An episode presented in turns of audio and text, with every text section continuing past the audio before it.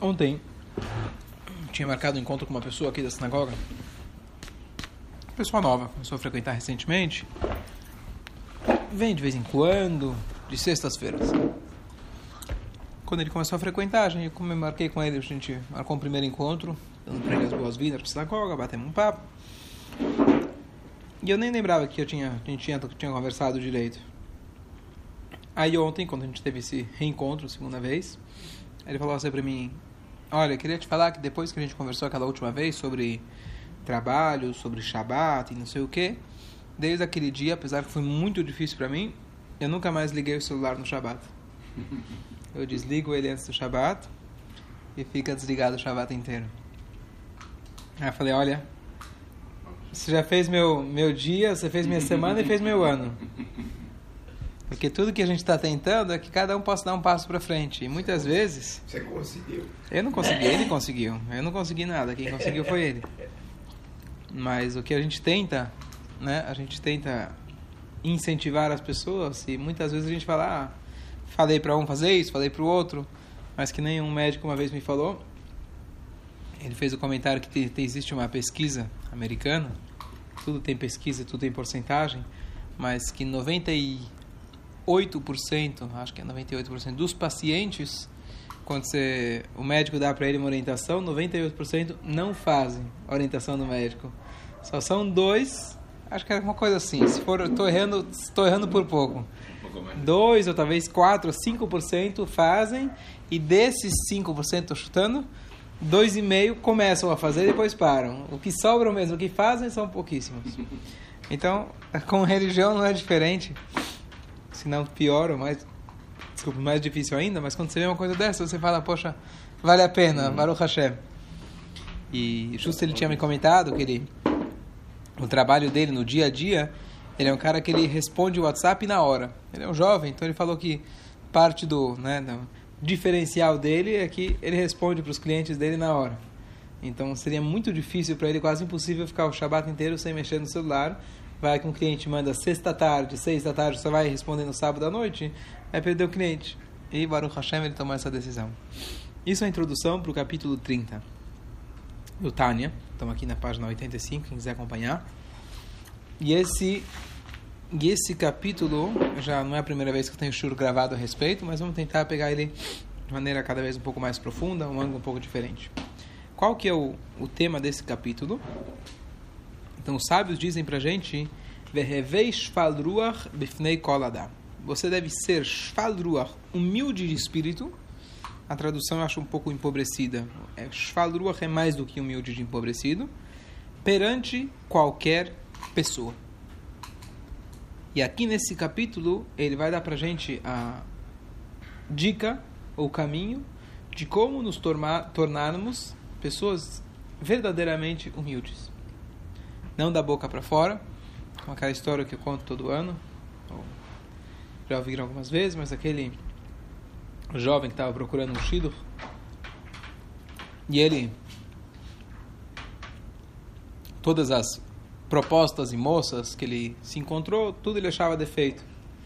Então, ele foi conversar com o rabino dele e falou: Olha, rabino, não estou conseguindo, eu quero me aprimorar. O rabino falou: Olha, você tem uma, uma coisa só, você tem que trabalhar na tua na tua humildade. Você é muito orgulhoso. Todo mundo tem defeitos. E ele então foi lá, estudou, se aprimorou, jejuou, fez lá. Não sei o que, que fez exatamente, mas depois de três meses ele voltou. Ó, oh, eu acho que agora já estou pronto. Aí então o Shadchan abre o livrinho, o caderninho dele. Fulana, não serve. Ciclana, não, não é para mim. Poxa, eu te mandei lá, você fez lá um intensivão, o que aconteceu? Ele falou: até agora eu só era inteligente, carismático, rico, bonito. Agora ainda sou humilde. Se antes não valia, agora muito menos. O defecto mais. Tá certo? Então. Então, aqui ele está dizendo, inclusive a frase aqui não é para você ser humilde perante sábios, perante grandes pessoas, sequer perante judeus, perante qualquer ser humano. Você ser humilde perante ele. Então, da onde vem isso? Por que eu preciso ser humilde perante qualquer pessoa? Certo? E o que, que significa humildade? Então, o protótipo que nós temos de humildade é Moshe Rabbeinu. O protótipo de humildade é Moshe Rabbeinu. E nunca se confundir, achar que humildade significa baixa autoestima, tá certo? Mas qual é a dica que ele dá pra gente, pra gente conseguir alcançar a humildade? Então, eu vejo, por exemplo, eu conheço um rabino, uma pessoa que já acompanhei ele em algumas viagens de táxi, coisa assim. A maneira que ele cumprimenta o taxista, eu fico impressionado. Só o jeito que ele faz, fala boa tarde, com certa humildade. A gente, principalmente no Brasil, às vezes a gente tem né, esse sentimento de eu sou superior, né? Ele está me servindo, então ele é meu empregado inferior. Infelizmente, a gente tem, vive muito essa cultura. Mas a maneira que ele cumprimenta o taxista não é nem de igual para igual. Parece, o senhor podia realmente fazer o favor de levar a gente para tal lugar? Me impressiona. Mas se a gente for ver o que está no Tânia, é realmente a gente ser humilde perante qualquer pessoa, perante qualquer indivíduo. E a pergunta é como que eu posso conseguir ter essa humildade, certo? Então, o que, que é na verdade o orgulho? O orgulho é você se acha bom por alguma coisa. Então, depende do meio que você vive, você vai se orgulhar daquilo. Então, por exemplo, se você joga futebol, você está no clubinho de futebol, o teu orgulho vai ser o futebol. Se você está agora na história de Purim, tem o Hashverosh, eles estão comparando as mulheres. Quem são as mulheres mais bonitas? Então, a Hashverosh diz, a minha mulher é mais bonita, queria que a Vashti viesse despida perante todo mundo. Então depende o que você consegue, qual que é o, o, o, o termômetro, qual que é o assunto que está se falando. Came to the shir, very good, first time. Because of the rain. Yeah, because of the rain? No, it's raining because of you. Muito bom. E nessa paraxá, justo, toda a questão é de comparação. Se a gente for ver quando um dos argumentos que Moshe Rabbeinu ele usa perante Deus, ó, oh, o povo fez pegar do bezerro, do bezerro de ouro. Então Deus ele obviamente, né, fala que vai castigar o povo, vai destruir o povo. Moshe Rabbeinu fala as seguintes palavras, como o Rashi ele traz. Klum mitkane chacham ela bechacham. Um klum mitkane gibor ela begibor.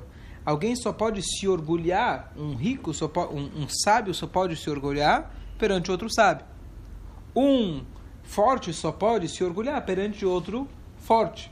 Ou seja, você só é forte dentro do clube dos fortes. Você não tem como falar, eu sou forte perante as formigas eu não sou forte perante os macacos. Não tem nada a ver. Você tem que estar dentro da mesma classe. E o que deu, Moshe Rabbeinu falou para ele, o que, que, você está chateado? Eles estão considerando que o bezerro foi quem tirou eles do Egito? Deus, tá, tá com medo de competição? É com essa competição que você está tá preocupado? Olha, olha, olha pelo que, que eles te trocaram. Olha quão primitivos eles foram. Isso foi o argumento que Moshe Rabbeinu usou, tá certo? Então, o conceito de sentir orgulho é de acordo com aquilo que você, dentro do, do, dos parâmetros que você tem. Tá certo? Dentro dos, talvez, um clube de ladrões, é quem rouba mais, quem é mais corajoso, quem mata mais policial, tá certo? Dentro dos políticos, bom, não vamos entrar. Né? Qual que é a diferença? É? Qual é a diferença? Depende. Uns estão dentro, outros estão fora. Só isso. Essa é a diferença. Bom. E, e o que acontece é que uma vez que essa questão de orgulho ela é relativa ao meio que você se encontra, o Yetzirará é tão inteligente, tão sábio, que quando você está estudando Torá, ele também vai falar que o quê? Eu sou mais inteligente de Torá. Eu sou mais conhecedor de Torá. Tá certo? Então, como posso eu, agora usando o parâmetro que é um parâmetro religioso, se eu de fato sei mais Torá, tirei uma nota melhor do que o meu amigo, então como que eu vou olhar para ele achando que ele é melhor do que eu? Ou se eu sou mais sadik, se eu sou mais bondoso do que ele, qual for o seu parâmetro, o Yetzirará também tende a dizer, bom, você é um tzadik, você é amigo de Deus, ó, eu e Deus, ó, então assim, você tá fora, tá certo? Então, se eu e Deus, eu faço o que Deus quer, você não faz, eu sou superior a você, dentro desse parâmetro. Então, o que ele vai aqui a, a atacar nesse, nesse capítulo é mais em relação a esse tipo de orgulho. Não é o orgulho daquele cara que acha que ele é mais forte, que ele é mais bonito, que ele é mais rico, mas o parâmetro que ele vai dar para a gente pode caber também para essas outras, para esse, esses outras situações. Então, a situação que ele traz aqui é o seguinte: é apenas um exemplo, um modelo de como a gente pensar. Qual que é o modelo? Alguém se acha mais sadik do que o outro, certo? Que eu rezo mais que você, porque eu pratico mais mitzvot do que você, sou mais religioso, usando o termo popular do que você. Então a pessoa não precisa falar isso, mas às vezes ele se sente superior a outra pessoa. Então pergunta o Tânia, como você pode combater isso de maneira honesta? É verdade. Eu realmente, se eu me comparar com ciclano, talvez eu realmente eu me dedico mais, eu faço mais, etc. Como eu posso dizer que eu sou pior do que ele? O que, que ele tem melhor do que eu? O que, que vocês acham? O que tem que falar? É? Não é nem falar. Hassidut não está focando. Senta no show, Jaime. Bem-vindo. Justo hoje o Mauro não veio. Justo hoje o Mauro não veio. Pelo menos. Boa tarde, boa tarde. Não deve ser especial. É? Não tem que ser mais. Abe, não estranha. Ele vai achar que você vem aqui todo dia para o shiur. Hum. Mas chegou na primeira vez. Tá vendo? Eu venho pra Vamos lá. Então, é, então o que acontece? Como eu posso, como eu posso achar, como eu posso de fato ser mais humilde? Não é questão de eu falar, oh, eu sou melhor que você. Não é nem disso que a gente está falando. Quando o Hassidu está falando pra gente que eu tenho que ser mais, mais humilde, não é eu não falar para você que eu sou melhor. Não estamos falando disso. É eu ter um, realmente um, um, um sentimento honesto, honesto, interior, dizendo que você é melhor do que eu. Então, como é possível? Se eu tenho fulano que pratica menos do que eu, estuda menos do que eu, ou qualquer parâmetro que você for usar, como que eu posso olhar para ele, achar que eu sou, que ele é melhor do que eu? Nem pensar. Nem pensar, nem sentir. Pensamento é o resultado. É eu realmente entender que ele é melhor do que eu. Então, basicamente, o que ele fala para a gente é o seguinte: no exemplo aqui que ele traz para nós, ele está falando sobre a questão de é, cumprir mais mitzvot do que fulano. Então, ele fala tudo depende, na verdade, das condições que lhe foram proporcionadas. Quais são as condições que te foram proporcionadas? A casa que você cresceu, o Yetzarará que você ganhou de presente de Deus. Tem uns que ganharam um, uma dose maior, uma menor, tá certo? As condições que você vive e trabalha e convive, você não tem como se comparar com a grama do vizinho. É fácil a gente olhar uma fração da vida do outro, certo? Mas você, não, você tem que olhar isso dentro do contexto. Então, o que acontece, gente, o melhor exemplo, voltando a Moshe Rabbeinu, é exatamente isso que ele fazia. Como pode Moshe Rabbeinu, o homem que chegou e não, não deu o primeiro passo na lua, mas ele deu o primeiro passo nos céus, tá certo? Enquanto ele estava aqui. Recebeu a Torá de Deus. Não tinha pessoa mais sagrada do que ele. Como ele podia olhar para uma pessoa como nós e dizer, não, você é melhor que eu. Eu realmente tenho um, um, um, acará, um reconhecimento profundo de que você realmente é superior a mim, pelo menos em algum aspecto, que eu te respeito por isso. Isso é respeito, na verdade. A gente acha que respeito é falar por favor, obrigado. Respeito é uma questão interior, de você realmente olhar para cada indivíduo, qualquer ser humano, e você ter um respeito íntimo por qualquer ser humano. Então, o que, que ele fala? Ele fala, sim, é verdade que eu, honestamente, eu realmente recebi a Torá de Hashem, realmente eu subi aos céus, realmente eu trouxe a Torá para o povo, tudo que você for falar. Porém, isso eu ganhei de presente. Isso está dentro de um contexto que me foi dado. Não fui eu que escolhi para nascer com essa alma especial. Não fui eu que escolhi para tirar o povo, pelo contrário, tá certo? Deus me impôs essa, essa missão. Talvez, se você tivesse ganho esse contexto, se você tivesse nascido com as minhas condições, na casa que eu nasci, com a Neshama que eu recebi, provavelmente, e muito provável, na cabeça dele, ele falava, você poderia estar fazendo melhor e muito melhor do que eu. Então, a gente tende a achar, o que, que, que é orgulho? Orgulho é achar, eu sou rico porque eu conquistei, eu sou inteligente porque eu conquistei. Não, você é inteligente porque a Hashem te deu essa inteligência. Ah, não, mas eu estudei por isso. Sim, porque teus pais te deram a condição de você ir para a escola. Não, mas eu me esforcei nas aulas. Sim, mas Deus te deu a condição de você poder ver, enxergar, estudar, compreender. Tem gente que tentou tanto quanto você e não conseguiu. Então Deus te deu essa habilidade. Então, ter a humildade, a humildade que provém da Torá, é a única humildade autêntica, honesta e verdadeira. Porque quando você percebe que tudo que você tem, tudo é uma dádiva de Hashem e condições que Hashem te deu, você vai ter a humildade profunda de reconhecer que você não é melhor que, nem, que ninguém. Se você fosse um motorista de táxi, vai lá saber o que você estaria fazendo. Você não tem como olhar para ele, analisar isso, julgar, colocar ele como parâmetro. Então, possivelmente, o que ele está fazendo dentro do contexto onde ele está, o que é a convivência dele, é ele está indo muito bem, ele é muito melhor do que eu. Esse é o contexto, mais ou menos, que o Alter Rebbe coloca pra gente. E essa, com essa fórmula, é, não é uma maneira de você se enganar. Não é uma maneira de você falar, não, te respeito, kavod. Kavod não é apenas da boca para fora. E sim você intimamente reconhecer o potencial de cada um. Alguma dúvida? Comentário? Concluir com uma, uma coisa curiosa, que a humildade verdadeira, às vezes, te faz com que você tenha coragem de fazer coisas que uma pessoa parece corajosa, aquele fortão, bonzão, não consegue fazer. Moshe era bem, ele encarou Korah. Ele não deixou Korah. Ele foi lá e tentou fazer as pazes, mas no final de contas ele precisou mostrar quem ele era. Isso vinha de uma humildade verdadeira. Vou te dar um exemplo. Alguém que tem, por exemplo, medo de falar em público.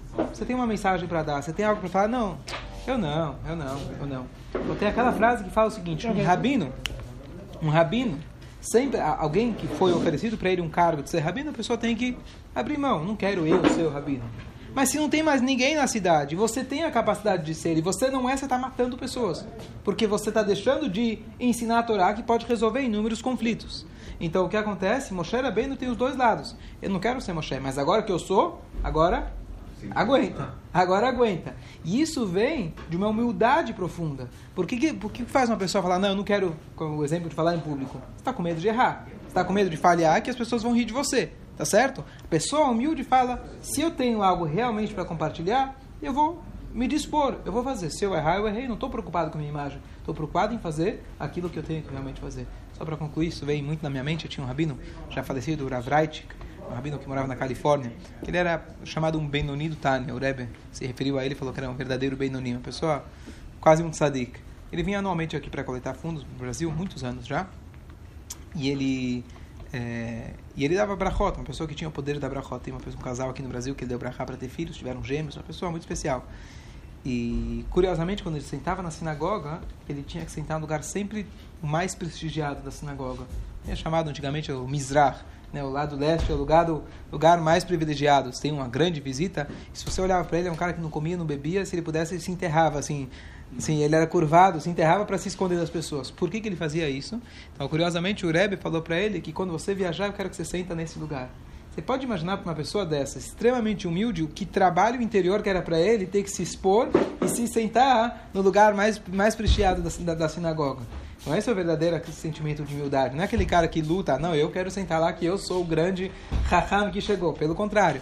Mas o verdadeiro humilde não só que ele é humilde perante as pessoas, mas ele também tem a coragem, quando for necessário, dele sentar lá naquela cadeira de prestígio ou ele se tornar o, o, o porta-voz de Bnei Israel, como Moshe Rabbeinu, então ele tem essa coragem também, que ela é um resultado, resultado de humildade. Quando você vai fazer, ler qualquer livro de self-help, autoajuda, ter coragem, como encarar, tarará, então eles falam, não, você é inteligente, não, você é bom, acredita em você, vai lá, tá todo esse incentivo que acaba sendo uma coisa muito, é, muito exterior, uma coisa muito superficial. superficial, cosmética, tá certo? Um verdadeiro, a verdadeira coragem provém da humildade. Você reconhecer que eu não preciso ter medo de errar. A Hashem está comigo. Se eu tenho uma missão para fazer, ele vai me acompanhar. Okay. Baruch